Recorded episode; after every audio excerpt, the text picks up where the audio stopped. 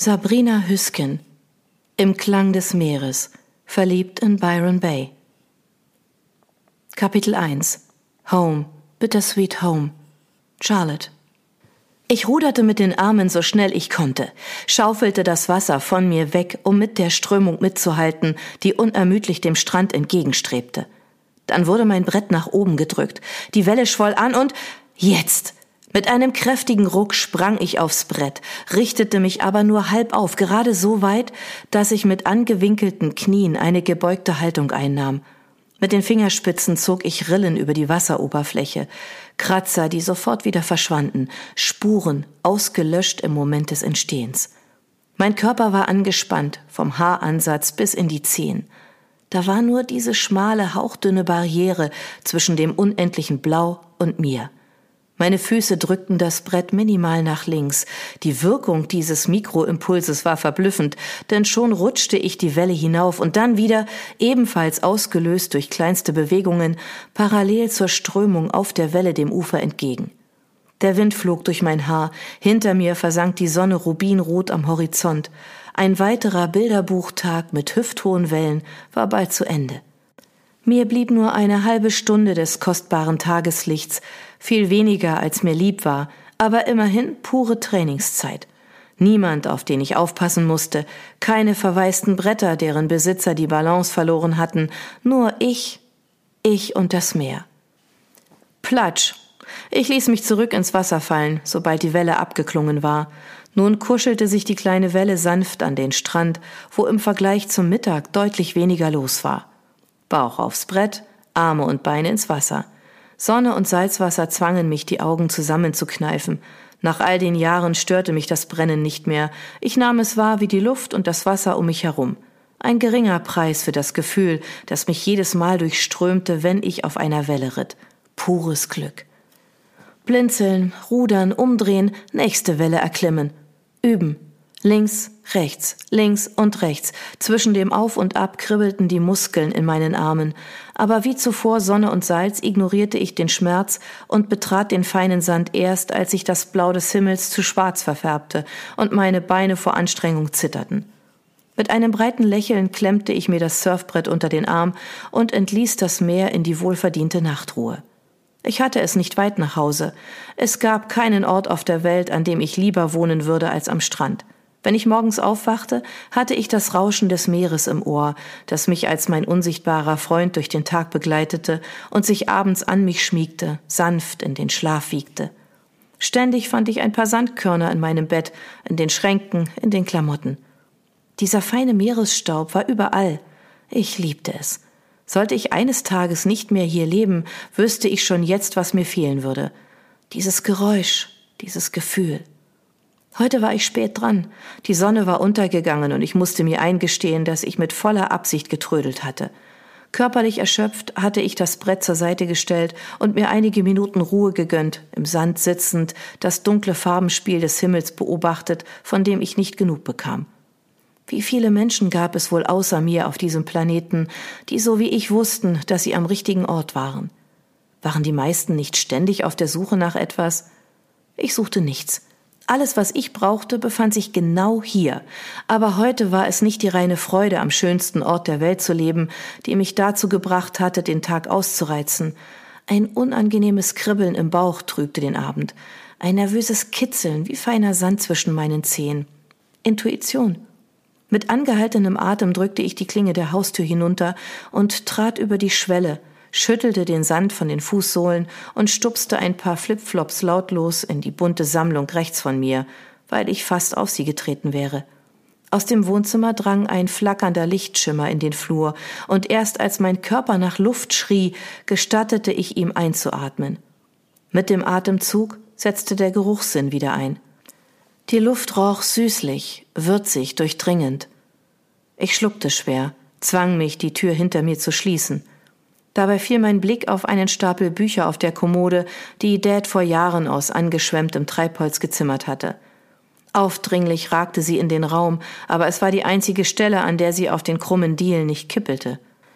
Jeder Erstbesucher rammte mit voller Wucht die Ecke, so dass die Tischlampe wackelte. Die Beschwerden über das vermaledeite Unikat störten in diesem Haus längst niemanden mehr. Die Kommode trug eine ungewollte Komik. Dads verrückte Alarmanlage, an der jeder Einbrecher scheitern würde. Neben den Büchern lagen Reiseführer und Magazine. Nepal.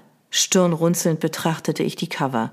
Schneebedeckte Berge, bunte Gebetsfahnen, Männer in roten Gewändern, die in sich ruhten. Trekking in Nepal und dem Himalaya. Nepal lieben lernen. 100 Glücksorte in Nepal. Das Hallo blieb mir auf der Zunge kleben. Die Stille zwischen den Wänden und das ungewöhnlich laute Rauschen des Meeres, das vom Training in mir nachhallte, ließen mich innehalten. Nepal? Plötzlich schwante mir Übles. Mit pochendem Herzen schlüpfte ich ins Wohnzimmer. Da lagen sie, eng aneinander geschmiegt, schlafend. Friedlich, mit sich und der Welt im Reinen. Auf dem Tisch ein abgebrannter Joint in einem handgetöpferten und bunt glasierten Aschenbecher, ein Relikt meiner Grundschulzeit. Leere Chipstüten, eine angebrochene Packung Eiscreme, die umgekippt war und deren Inhalt sich in einer cremigen, klebrigen Pfütze auf dem Tisch ergossen hatte – buntes Zellophanpapier von Schokoriegeln, die schon beim Ansehen Karies auslösten.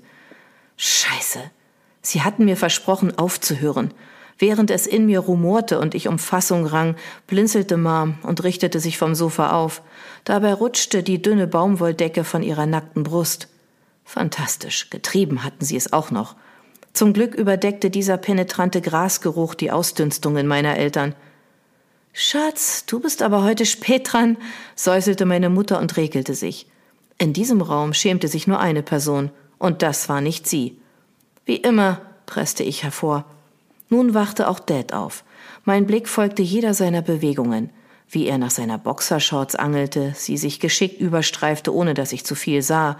Dabei war ich mir sicher, dass es eine unbewusste Geste war, denn es interessierte ihn nicht die Bohne, ob ich einen Blick auf sein Gehänge erhaschen konnte. Meine Eltern schämten sich für nichts, wie gesagt. Er streckte sich und fragte, ihr mein Kaffee? Mom und ich nickten gleichzeitig.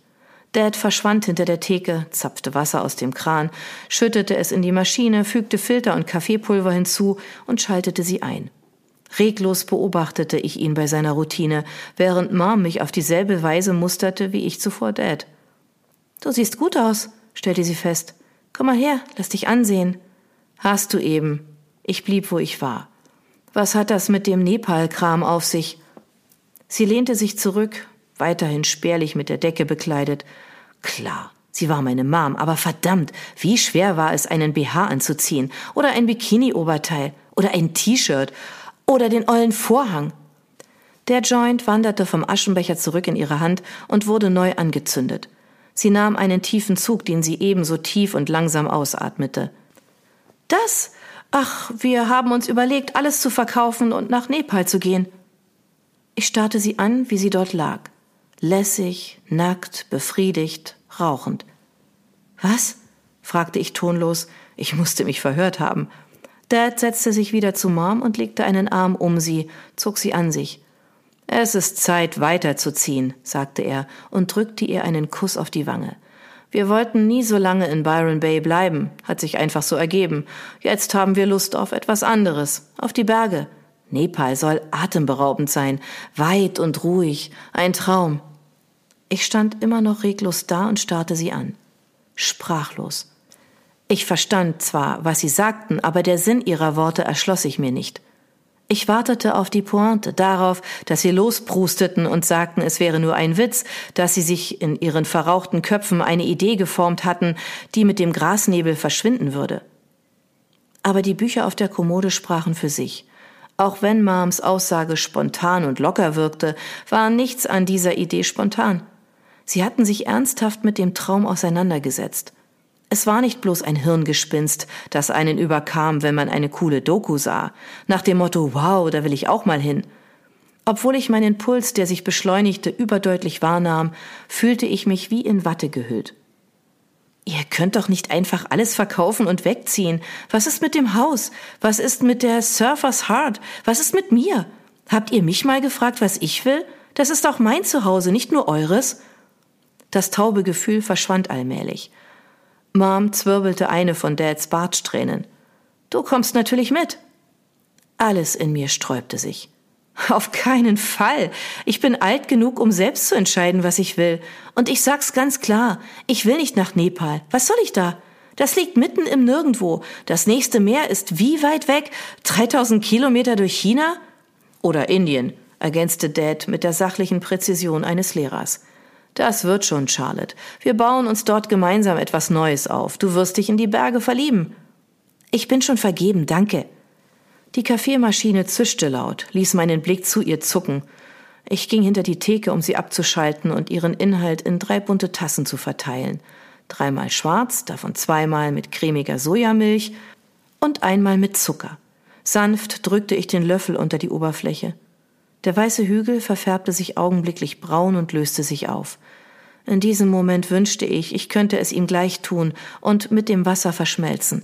Hauptsache weg von hier, von diesem Wahnsinn, den meine Eltern sich da zusammenspannen. Mit wie viel Jahren war ich eigentlich adoptiert worden? Ich konnte unmöglich ihrem Schoß entsprungen sein. Schlaf mal eine Nacht drüber, schlug Dad vor und nahm mir die erste Tasse aus der Hand. Er reichte sie an Mom weiter und griff nach der zweiten.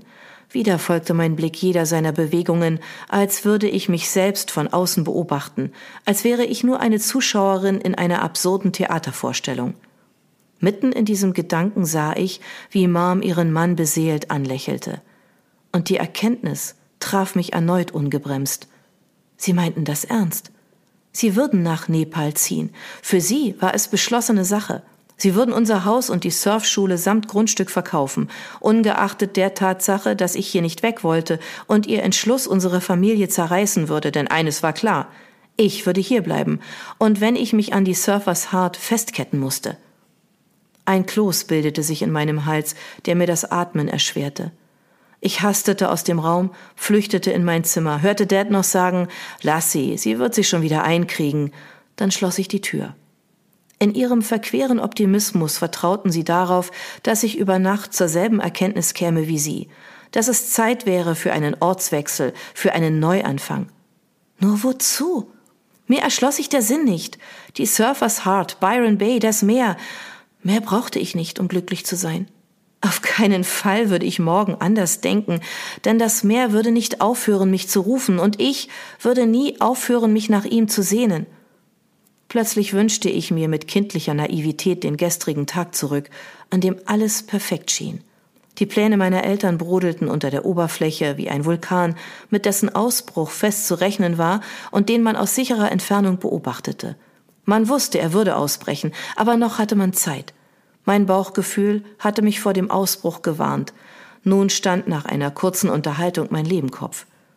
Ich musste dringend mit Hao reden. Hastig griff ich nach meinem Handy und tippte seinen Kontakt an. Es klingelte. Einmal, zweimal, ein drittes Mal. Dann sprang die Mailbox an. Wo steckte der Kerl, wenn ich ihn mal brauchte? Ich lief im Zimmer auf und ab, bis mir einfiel, dass er geschäftlich in Sydney war. Tja, und sonst war da niemand, den ich hätte sprechen wollen. Ich hatte es nicht so mit Freundschaften, was mich normalerweise nicht störte. Meine Familie und Hao waren die wichtigsten Menschen in meinem Leben, die Surfers Heart, alles, was ich wollte. Mein Leben war perfekt gewesen. Bis jetzt. Eine gemeine Stimme in meinem Inneren flüsterte mir zu, dass ich selbst schuld an der Situation war, dass ich diejenige war, die es mit der Pflege von Freundschaften immer versaut hatte, die zwar wöchentlich Dutzende Menschen kennenlernte, aber nie jemanden an sich heranließ. Ich versuchte es ein zweites Mal bei Hao. Wieder die Mailbox. Es war nach acht am Abend. Was war in Sydney so wichtig, dass er nicht ranging? In den Tiefen meines Hinterkopfs regte sich ein Gedanke, der mir ganz und gar nicht gefiel – Kannte er die Pläne meiner Eltern? War das der Grund seiner Reise und nicht, wie er mir gegenüber behauptet hatte, die Surfbrettangebote? Ich hatte mich schon gewundert, warum Dad Howe Urlaub genehmigt hatte, ausgerechnet zu Saisonbeginn, in all den Jahren, in denen er in der Surfers Heart schuftete, als wäre sie sein Ein und alles, hatte er noch nie im Juni freigenommen.